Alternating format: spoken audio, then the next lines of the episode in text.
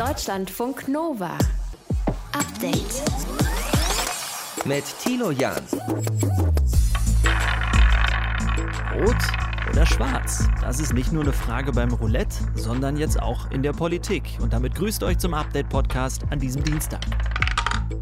Heute gab es das vorerst letzte Vorsondierungsgespräch. Union und Grüne haben sich getroffen und jetzt hatte sich auch wirklich mal dann vorab jeder mit jedem getroffen. Es liegt an der FDP und an den Grünen, ihren Einsatz jetzt auf Rot oder eben auf Schwarz zu setzen. Immerhin haben alle Seiten versprochen, es soll keine lange Hängepartie geben. Ob der weitere Weg so geht, das entscheiden natürlich FDP und Grüne. Die FDP und wir werden sicherlich jetzt die Gespräche insgesamt in den Gremien bewerten. Also nicht jedes Gespräch einzeln nur, sondern auch im Abgleich dessen, was möglich ist für eine nächste Regierung in Deutschland. Und wir sprechen heute über Vertrauen und Diskretion. Wieso sollen diese Gespräche eigentlich vertraulich sein und nichts soll nach außen kommen? Wir haben ja ein großes Interesse mitzubekommen, was da passiert. Außerdem gibt es interessante Zahlen, wie divers die Menschen sind, die im Fernsehen zu sehen sind. Und nach dem Ausfall von Facebook, Instagram und WhatsApp, wie sehe sie eigentlich aus? Eine Welt ohne soziale Medien. ProbandInnen sollten eine Woche lang auf alle sozialen Medien und alle Online-Kommunikation verzichten, um dann zu schauen, was sie anders machen. Schöne Utopie oder doch eher Dystopie? Auch das Gedankenspiel heute für euch in diesem Podcast. Schön, dass ihr mit dabei seid. Deutschlandfunk Nova. Die Kanzlerkandidatin der Grünen, Annalena Baerbock, die hatte in den TV-Triellen, vielleicht könnt ihr euch auch noch erinnern, immer wieder gesagt, es wäre jetzt auch mal Zeit, dass die Union in die Opposition ginge. Jetzt haben sich heute die Grünen mit der Union zu Vorsondierungsgesprächen getroffen, denn Grüne, FDP, Union wäre ja genauso möglich wie eine Ampelkoalition mit SPD, FDP und Grünen nach dieser Bundestagswahl. Klaus Remme ist unser Korrespondent in der Hauptstadt. Klaus, wie war denn die Stimmung, als beide Teams dann wieder rausgekommen sind? Konntest du da was rauslesen, wie es gelaufen ist? Eigentlich nicht so viel. Das wäre wirklich überinterpretiert, glaube ich. Denn zum einen haben sich äh, die vier Parteichefs, so muss man ja sagen, denn sie kamen zu viert raus, äh, Laschet, Söder, Habeck, Baerbock, äh, nur sehr kurz geäußert. Das Ganze dauerte wirklich in Summe und da waren schon die Fragen der Journalisten drin, gut zehn Minuten. Sachlich und konstruktiv, das war so die Bewertung, die sich durch die Kommentare von allen Vieren zog. Das ist ja im Prinzip, Thilo, der Schlusspunkt an die bilateralen Gespräche in diesem Bereich der Vorsondierungen, wenn, mhm. man bei diesem Begriff bleiben will. Und insofern glaube ich, dass die Atmosphäre gestimmt hat und dass es, das ist ja auch so, Schnittmengen zwischen diesen beiden Parteien gibt oder zwischen den drei Parteien, um ganz genau zu sehen, aber eben auch sehr viel Trennendes. Wie schätzt du das ein? Hat die Union wohl heute versucht, den Grünen ein besseres Gefühl Gefühl zu vermitteln als die SPD? Nun, beide Parteien wollen natürlich mit Grünen und FDP regieren. Aber die Union hat sich sicher Mühe gegeben, weil sie weiß, dass sie im Hintertreffen ist. Nicht nur durch das Wahlergebnis, aber eben auch durch die äh, Gesamtdisposition der Partei. Wir wissen, dass die Führungsfrage ungelöst ist. Wir haben viel über die Durchstechereien gehört. Insofern musste die Union da ein bisschen werben, glaube ich. Ich habe hier mal zwei Töne rausgesucht von Armin Laschet und von Robert Habeck. Ob der weitere Weg so geht, das entscheiden natürlich FDP und Grüne.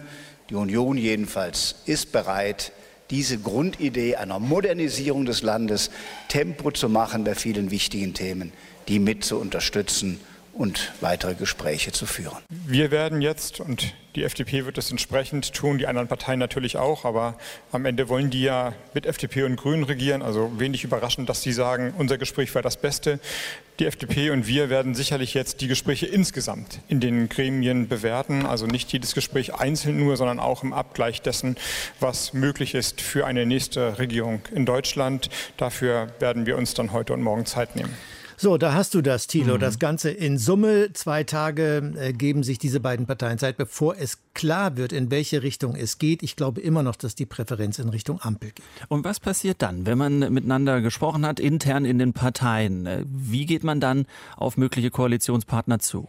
Na, ich glaube, es wird noch einen grün-gelben Kontakt geben, äh, denn äh, das muss ja ein Signal der Geschlossenheit sein, denn das ist ja im Prinzip der Ansatz dieser beiden in Anführungsstrichen kleineren Parteien, dass sie sagen, wenn wir uns zusammentun, dann sind wir stark, dann kommt an uns keiner vorbei. Und ich glaube, dann wird es ein Angebot geben an, ich vermute, die SPD im tatsächlichen Dreierformat zu sondieren. Das wäre dann äh, die Phase kurz vor den Koalitionsverhandlungen und ich glaube auch nicht, dass sich das das so lange hinziehen wird wie 2017. Heute gab es auf jeden Fall erstmal einen schwarz-grünen Kontakt. Beide Parteien, die Union und Bündnis 90 Die Grünen, haben sich getroffen, vorsondiert. Informationen dazu waren das von Klaus Remme.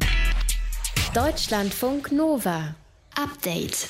So, Sondierungsgespräche ohne Ende, jeder mit jedem, aber alles sehr diskret und respektvoll. Danach immer nur so zwei, drei Sätze in die Kameras. Mehr gibt's nicht, außer bei der Union. Denn nach dem Gespräch der FDP mit der Union am Wochenende, da konnte man plötzlich bei Bild.de ein paar konkrete Zitate lesen, was da so gesagt wurde im Gespräch angeblich. Und das ist der FDP aufgestoßen. Sie kritisiert, alle anderen Parteien hätten sie ja auch geschafft, die Gespräche vertraulich zu halten, nur die Union nicht. Sei auffallend und nervig ist zu hören. Wie wichtig ist Vertraulichkeit in der Politik, wollen wir heute wissen und darüber spreche ich mit Georg Milde. Er ist Politikwissenschaftler und Publizist, kennt den ganzen Politikbetrieb, aber auch aus der Praxis, denn er war vor 15 Jahren Bundesgeschäftsführer der Jungen Union. Schönen guten Tag, Herr Milde. Hallo, Herr Jan. Gibt es ein ungeschriebenes Gesetz, dass man bei Sondierungsgesprächen diskret sein muss? Hm, es gibt ja überhaupt kein Statut, wie man sich in welchen Sitzungen zu verhalten hat. Aber natürlich haben solche Sitzungen immer eine ganz besondere Eigendynamik und da kommt es auch zu Versuchungen, vielleicht etwas äh, daraus kundzutun. Bei den Corona-Gipfeln, da konnten wir über Stunden äh, gefühlt live mitlesen in mehreren Medien, wer hat da was gesagt, wer hat Candy Crash gespielt oder vielleicht mal einen Riegel gegessen. Äh, warum ist das bei Sondierungsgesprächen jetzt mit dem Öffentlichen ein bisschen anders? Naja, das sind ja noch keine richtigen Gespräche wie Koalitionsverhandlungen formeller Art, sondern es sind die Vorgespräche, wo ja erstmal Vertrauen aufgebaut werden soll. Und das ist jetzt in dem Fall vielleicht etwas kontraproduktiv. Wenn ich etwas gezielt an Journalistinnen und Journalisten weitergebe aus äh, einer eigentlich vertraulichen Besprechung, dann verfolge ich ja meistens damit ein Ziel. Also ich will meine Sicht der Dinge öffentlich machen und jemand anderes in ein bestimmtes Licht rücken. Muss ich dann als Politiker nicht auch fürchten, dass mir dasselbe passiert? Absolut, absolut. Und ich finde auch wir als Konsumenten haben da eine Verantwortung, denn der Indiskrete verfolgt ja immer ein Interesse und möchte mit dem Weitergeben von Wissen ein bestimmtes Ziel erreichen. Und es liegt ja auch an uns, Hörern oder Zuschauern oder Lesern, wie wir damit umgehen. Denn dieser Nebenbuhler sozusagen äh, der Information möchte ja sozusagen uns in irgendeiner Form manipulieren. Das ist ja ganz klar. Mhm. Und vielleicht sollten wir in dem nicht auf den Leim gehen. Welches Ziel könnte das denn sein, jetzt äh, bezogen auf die Sondierung, wenn da einer nicht so diskret ist nach den Gesprächen? Naja, vielleicht möchte jemand ein bestimmtes politisches Modell nicht. Äh, vielleicht ist jemand gegen Jamaika oder für die Ampel. Und deshalb, ich täte mich da auch etwas schwer, die Schuld irgendwo zu verteilen, dass nur eine Partei das betrifft, äh, weil vielleicht möchte ja auch jemand das Jamaika-Modell schwächen und die Ampel stärken und sät daher etwas Unfrieden von der anderen Seite. Da könnte man festhalten, eigentlich muss ich als Politikerin oder als Politiker bei jedem Wort aufpassen, das ich sage. Was für Mittel gibt es denn? Wie baue ich da denn einen Schutz auf? Tja, ich glaube, Vertrauen ist ein hohes Gut und auch diese Sitzungen dienen ja dazu, erstmal eine Grundlage zu bilden. Und in der Tat geht es darum, wie kann man in der heutigen Zeit, wo viel mehr nach außen dringt, überhaupt noch ein Vertrauen aufbauen größerer Art. Und da gab es früher Leute wie Franz Josef Strauß und Helmut Kohl, die große Wanderungen gemeinsam gemacht haben. Damals gab es noch keine Handys. Hm. Nun ist alles etwas schnelllebiger, aber in der Tat, vertrauliche Runden bleiben am besten im ganz kleinen Kreis, denn man sieht ja, sobald 10, 15 Leute teilnehmen, kann es nach außen dringen. Ist das alles ein bisschen äh, offener geworden oder transparenter, durchsichtiger aufgrund von Technik oder von Medien? Ja, total. Die sozialen Medien insbesondere verleiten eben dazu, dass man auch schnell irgendwie das Scheitern von Jamaika getwittert hat, 2017 bei den letzten Verhandlungen. Aber gleichzeitig möchte ich mal darauf verweisen, was wäre denn das Gegenteil? Dieses berühmte Selfie von Baerbock und Habeck mit äh, den beiden FDP-Politikern vor wenigen Tagen das war ja eher auch ein, eine Hinterzimmerpolitik. Das kann man ja auch kritisieren. Ne? Also mhm. nicht alles muss ganz hinter verschlossener Tür sein. Das sagt Georg Milde, Politikwissenschaftler und Publizist über das Thema Vertraulichkeit bei Sondierungen. Deutschlandfunk Nova. Update. Diese sechs Stunden, in denen Facebook, Instagram und WhatsApp down waren. Die waren für 3,5 Milliarden Menschen weltweit eine unfreiwillige Auszeit. Ja, und für einige war das auch Stress pur, weil wir eben diese Dienste schon in unseren Alltag so integriert haben. Aber wie sehe sie eigentlich aus? Eine Welt ohne soziale Medien, schöne Utopie? Oder doch nicht, fragt sich Deutschlandfunk Nova Reporterin Rebecca Endler und führt uns bei ihrer Antwort erstmal auf einen anderen Dienst, nämlich Twitter. 1927 offizieller Twitter-Twitter-Account. Hello, literally everyone. 3,1 Millionen Likes. Denn ja, kaum mehr als anderthalb Stunden nachdem die Konkurrenz offline gegangen ist, tummelt sich alles hier auf Twitter. McDonald's 1956. Hi, what can I get you? Microsoft Teams 21.31 Uhr. Unmutes Mike. Hey everyone! Und während die einen kreativ wurden und Memes sekündlich den Twitter-Feed fluteten, dachte mal wieder niemand an die armen InfluencerInnen, die nirgendwo hin wussten mit ihren Rabattcodes und Pampasgras-Arrangements. Normalos hingegen machten einfach das, was sie sonst auf Insta machten, auf Twitter. Ich konnte auch sehr viel mehr Abendessen dann von anderen Leuten sehen, als das sonst auf Twitter üblich ist. Das ist Christian Schwarzenegger, Kommunikationswissenschaftler an der Uni Augsburg, spezialisiert auf digitale Medien und den Folgen der Digitalisierung für die Gesellschaft. Ihm und mir blieb auch der Instagram-taugliche Sonnenuntergang in Berlin dank Twitter nicht verwehrt. Erstaunlich außerdem unser Bedürfnis mit anderen darüber zu reden, wie krass oder lustig oder schräg das auch alles ist. Das ist fast so wie früher, wenn man dann zum Nachbarn gelaufen ist, um zu fragen, ob bei dem auch der Fernsehempfang gestört ist. Christian Schwarzenegger sagt, diese Dienste sind fester Bestandteil unserer Normalität. Das heißt, gerade durch den Wegfall einer Selbstverständlichkeit wird vielen Menschen dann bewusst, wofür nutze ich's. Deswegen hat er ein Experiment gemacht. ProbandInnen sollten eine Woche lang auf alle sozialen Medien und alle Online-Kommunikation verzichten, um dann zu schauen, was sie anders machen. Ergebnis einigermaßen ernüchternd. Da wurde sehr viel Wunschdenken über ein Idyll jenseits von sozialen Medien kundgetan, zwischenmenschliche Beziehungen pflegen und sowas. Aber wie das alles dann wirklich aussehen würde und aussehen sollte, das, das ist eben sehr so holzschnittartig entlang von Lagerfeuerromantik eine Kartoffel braten und die Klampfe zupfen und etwas, das aber sehr wenig tatsächlich jetzt auf reale alltägliche Umsetzung hoffen kann. Würden diese Dienste irgendwann dauerhaft offline sein, würden wir andere Wege der digitalen Kommunikation finden, sagte er. Eher wären neue Plattformen da, als dass man zurück sofort zur Bergwanderung oder zum Radfahren den Fluss entlang aufbrechen würde. Das gilt für die meisten von uns hier. Aber anderorts haben Facebook, WhatsApp und Instagram noch eine sehr viel zentralere Rolle im Leben der Menschen, sagt Jessica Hesen, Professorin für Medienethik und Informationstechnik an der Uni Tübingen. Es gibt Bevölkerungsteile international, global, vor allen Dingen in den ärmeren Ländern, die strukturschwach sind, wo die sozialen Medien einfach enorm wichtig sind, also um die Wirtschaft zu organisieren zum Beispiel.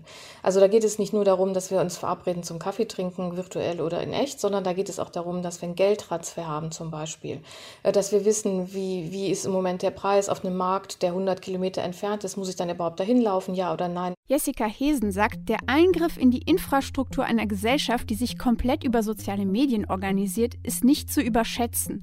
Aber zugleich wird an so einem Abend wie Sonntag deutlich, die Macht, die Konzerne wie Facebook über uns gewonnen haben, ist nicht hinnehmbar. Und sind sie erstmal weg, gewinnen wir auch etwas. So zum Beispiel werden wir in dem Augenblick auch nicht mehr überwacht. Konstante Überwachung, Datenhandel, Verbreitung von Verschwörungsideologien und Hate Speech Soziale Medien sind schon lange nicht mehr Katzenvideos und ICQ. Aus meiner Perspektive müssen die sozialen Medien wieder zurückgelegt werden in die Hand der Bevölkerung, in der Hand derjenigen, die sich verständigen wollen in der Gesellschaft, in der Demokratie. Die liegen ja im Moment in der Hand der sogenannten Plattformökonomie. Und da ist sicherlich viel äh, an Fragestellung, auch gesellschaftliche Herausforderungen für die Zukunft zu sehen, wenn uns so deutlich vor Augen geführt wird, wie schnell sagen, der Stecker gezogen sein kann. Jessica Hesen und Christian Schwarzenegger sind sich einig. Wir müssen daran arbeiten, unabhängig von den Mark Zuckerbergs und Jack Dorseys dieser Welt zu kommunizieren. Aber das Genie der sozialen Medien ist ja nun mal draußen und lässt sich nicht zurück in die Flasche rubbeln.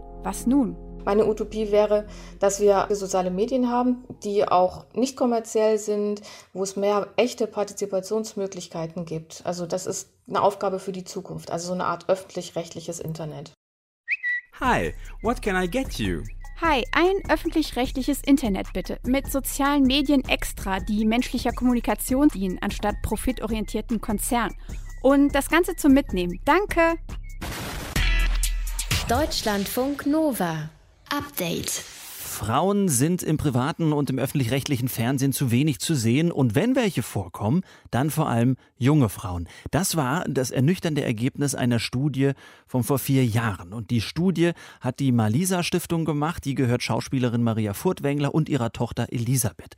Heute nun wurde in Berlin eine Folgestudie vorgestellt und es wurde auch diesmal drauf geguckt, welche anderen Gruppen noch am Start sind. Sichtbarkeit und Vielfalt, Fortschrittsstudie zur audiovisuellen Diversität. Boah, sperriger Titel, aber so heißt sie nun mal die neue Studie. Deutschlandfunk Nova Reporterin Anna Wollner war bei uns bei der Präsentation heute mit dabei. Anna, hat sich denn in den letzten vier Jahren was verändert? Ja, es gibt schon so ein paar positive Zahlen, vor allem im Bereich Fiktion, also alles Fiktionale im Fernsehen, egal ob jetzt Fernsehfilm oder Fernsehserie. Auch wenn man da schon ein bisschen genauer hingucken muss. Das Verhältnis Mann-Frau ist immer noch 2 zu 1, also es gibt doppelt so viele Männer zu sehen, aber es tut sich was. Frauen über 30 die verschwinden jetzt nicht mehr pauschal in der Versenkung. Bei Frauen zwischen 50 und 59 gibt es sogar 10 Prozent mehr Sichtbarkeit. Und das, obwohl ExpertInnen dachten, dass es länger dauert, weil es halt auch dauert, bis neue Filme und Serien fertig sind. Also von der ersten Idee bis zum Drehbuchschreiben und der finalen Umsetzung und Ausstrahlung. Und die ProgrammmacherInnen neue Anregungen aufgreifen können. Aber im fiktionalen Bereich gibt es schon jetzt eine Annäherung an die Wirklichkeit. Da sehen wir auch Frauen über 30, 40 oder 50. Mhm. Wie sieht es im nicht fiktionalen Bereich aus? Aus? Nehmen wir mal Nachrichtensendungen oder politische Magazine? Ausbaufähig, würde ich sagen. Männer erklären zwar nicht mehr allein die Welt, wenn es um sowas geht wie moderieren oder ReporterInnen sein in Informationssendungen, dann sind da inzwischen annähernd gleich viele Männer und Frauen auf dem Bildschirm zu sehen. Aber knapp 90 Prozent aller Quiz-Shows und Unterhaltungsformate und drei Viertel aller Late-Night-Formate werden von Moderatoren präsentiert. Moderatorinnen musste da wirklich mit der Lupe suchen. Und Männer treten auch in Informationssendungen noch immer öfter als Experten und Alltagspersonen auf, die zu Wort kommen, auch in Berufsfeldern, in denen eigentlich überwiegend Frauen arbeiten. Arbeiten. Und Professor Dr. Elisabeth Prommer, die die Studie durchgeführt hat, die appelliert einfach an eine Veränderung schon im redaktionellen Alltag. Dann sagen uns ja immer die Journalisten und Journalistinnen, ja, Frauen sagen so oft ab. Ich glaube ja, dass man ein unterschiedliches Verständnis hat, wer wann wie Expertin ist. Also die Frau muss promoviert haben, habilitiert sein, der Kerl kann eine Masterarbeit dazu geschrieben haben. Und dann wird die Luft eben dünner, wenn man eben nur Frauen wie mich anfragt. Und ich bin ja dann auch endlich mit meiner Energie und vielleicht sage ich auch irgendwann mal ab. Und dann müsste man aber eben nicht mehr, wenn die Frau abgesagt haben, sagen, naja gut, dann nehme ich einen Mann, sondern eben eine andere Frau suchen. Ja, was den Expertenstatus angeht, können wir bei Frauen einfach mutiger werden. Mhm. Es geht ja aber in dieser Studie, wenn ich es jetzt richtig äh, sehe, nicht nur um Sichtbarkeit von Frauen, sondern eben um Vielfalt und Diversität auch. Wie ist das genau definiert? Es geht auch um die Darstellung von Menschen mit Behinderungen, Menschen mit Migrationshintergrund und unterschiedlicher ethnischer Herkunft und Menschen aus dem LGBTQ-Bereich. Und auch hier sind es eigentlich ernüchternde Zahlen und das klare Ergebnis, dass diese Gruppen im Fernsehen nicht so sichtbar sind wie in der Bevölkerung. Ein kurzes Zahlenbeispiel. Nur 0,9 Prozent aller Figuren waren im zweiwöchigen Untersuchungszeitraum als homosexuell lesbar. Im realen Leben sind es laut Gesit-Studio insgesamt knapp drei Prozent der Bevölkerung, also homosexuell oder bisexuell. Auch wenn die Sender, egal ob öffentlich-rechtlich oder privat sich gerne mit besonderen Formaten und Leuchtturmprojekten brüsten. Ja, und Raul Krauthausen von den Sozialheldinnen, der sich für die Rechte und Belange behinderter Menschen einsetzt, der sieht genau das skeptisch. Ich finde es schwierig, immer noch von Leuchtturmprojekten und Leuchtturmwochen zu sprechen, weil das ist dann eben eine Woche von 52 oder ein Tag von 365 und alle anderen Tage sind dann wieder die Tage der mehrheitsdominierten Gruppe, die bisher das Fernsehen gestaltet hat. Und es ist dann oft auch ein zur Schaustellen von eben Menschen, die marginalisiert sind oder nicht beachtet werden. Das große Problem, die Macher, die jetzt ein diverseres und vielfältigeres Programm machen sollen und auch wollen, sind überwiegend die, die es seit Jahrzehnten auch nicht getan haben. Und die Erkenntnis der Studie, auch wenn sich schon was getan hat, es ist immer noch viel Luft nach oben. Die nächste Studie in vier Jahren hat Maria Furtwängler deswegen auch jetzt schon angekündigt. Die Malisa Stiftung von Maria und von Elisabeth Furtwängler hat heute in Berlin eine neue Studie über Diversität und Vielfalt im deutschen Fernsehen vorgestellt. Die Einzelheiten und Informationen dazu hatte für uns Deutschlandfunk Nova-Reporterin Anna Wollner. Danke. Deutschlandfunk Nova. Update. Vielleicht habt ihr das Video auch schon gesehen, das gerade in den sozialen Medien oft geteilt wird. Der deutsche Musiker Gil Ofarim, er berichtet darin von einem antisemitischen Vorfall in einem Hotel in Leipzig. Johannes Döbbelt aus unserem Team mit den Einzelheiten dazu. Was genau passiert? Ja, in dem Video sitzt Gil Ofarim vor dem Leipziger West Inn Hotel und er erzählt, was offenbar gerade eben erst passiert ist. Er sagt, dass er einchecken wollte und es gab eine ziemlich lange Schlange vor der Rezeption, weil der Computer da abgestürzt war. Also es hat alles ziemlich lange gedauert und Gil Ofarim stand selbst eben auch in der Schlange und seine israelischen Wurzeln, die er ja hat, mhm. die waren insofern zu erkennen, als dass er so eine Kette getragen hat um den Hals mit einem Davidstern drauf. Aber ich stehe hier mit meinen meiner Kette. Steht mir zu. Mache ich schon mein Leben lang. Und eine Person nach der anderen wird vorgezogen. Und ich verstehe nicht warum. Also ihm ist eben aufgefallen, sagt er, dass andere Hotelgäste zuerst drangenommen wurden beim Einchecken, obwohl er ja eben auch mit in der Schlange stand. Und als er dann nach 15 Minuten doch drankommt, fragt er den Mitarbeiter da im Hotel, einen Herrn W., was das denn solle. Und der Mitarbeiter habe dann gesagt, wir machen das, um die Schlange zu entzerren. Und daraufhin hat äh, Gil Ofarim gesagt, aber ich stehe doch selber in der Schlange. Und dann ruft irgendeiner aus der Ecke, packt einen Stern ein. Und dann sagt der Herr B., packen Sie Ihren Stern ein. Und dann sagt er, wenn ich den jetzt einpacke, darf ich einchecken. Ja, und viel mehr erzählt Gil Ofarim in dem Video dann auch nicht. Er macht dann noch so ein paar lange Pausen und man sieht, dass er schon Tränen in den Augen hat. Also er scheint wirklich tief erschüttert zu sein von dem, was ihm da passiert ist. Also ein klarer antisemitischer Vorfall, wenn das alles so zutrifft. Was sagt das Hotel dazu? Ja, ein Sprecher dieses äh, Westin Leipzig Hotels hat gesagt, dass man besorgt über den Bericht sei und die Angelegenheit extrem ernst nehme. Das Unternehmen versuche jetzt Ofarim zu kontaktieren, um dann rauszufinden, was passiert sei. Die Leipziger Polizei hat sich auch schon geäußert. Da hat ein Sprecher gesagt, dass die äh, mutmaßliche Aussage des Hotelangestellten für ihn, also für diesen Sprecher, klar antisemitisch sei. Und die Polizei will den Inhalt des Videos jetzt an die Staatsanwaltschaft weiterleiten. Der Zentralrat der Juden in Deutschland hat sich auch äh, geäußert. Die Anfeindungen seien erschreckend, heißt es da, und es sei zu hoffen, dass das Hotel jetzt personelle Konsequenzen ziehe. Der Sänger Gil Ofarim berichtet in einem Instagram-Video, dass er antisemitische Anfeindungen erlebt habe in einem Hotel in Leipzig. Deutschlandfunk Nova. Update. Achtung! Ist noch was?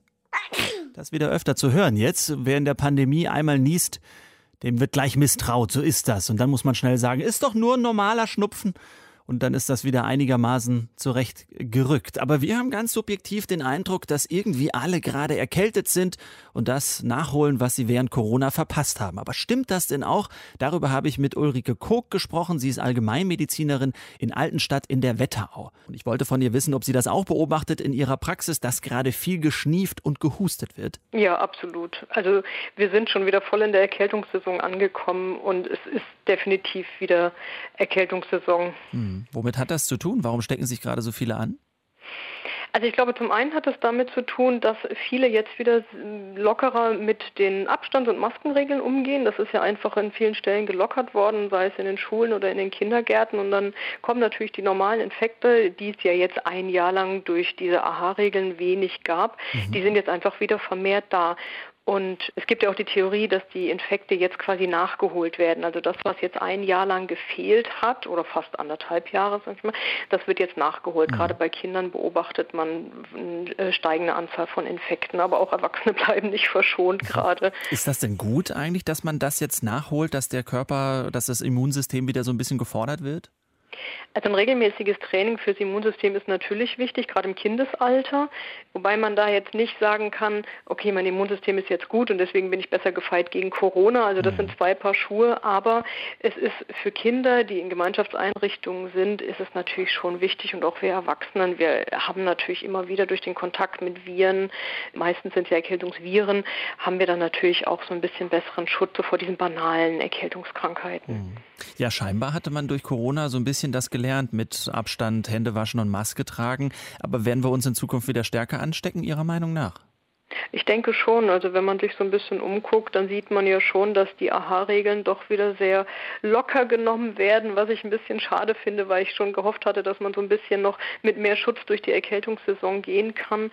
Ja, aber es ist halt schon so, dass äh, wir wahrscheinlich jetzt auch wieder sehr viel mehr damit in Kontakt kommen werden. Hm. Aber wenn äh, jetzt die neue Grippesaison losgeht, dann werden sich ja wahrscheinlich einige wieder gegen Grippe impfen. Mhm. Ähm, und das wird ja vermutlich dazu führen, dass wieder weniger äh, gehustet wird, oder? Hm. Was die Grippe angeht, ja, weil Grippe und grippaler Infekt sind ja auch wieder zwei unterschiedliche Dinge, aber trotzdem plädiere ich natürlich auch ganz dringend für die Grippeimpfung, einfach um schwere, die, die echte Influenza zu vermeiden, weil die möchte man auch nicht haben. Auf gar keinen Fall. Ulrike Koch, Allgemeinmedizinerin in Altenstadt in der Wetterau. Deutschlandfunk Nova. Update. Montag bis Freitag, immer zwischen 18 und 20 Uhr. Mehr auf deutschlandfunknova.de.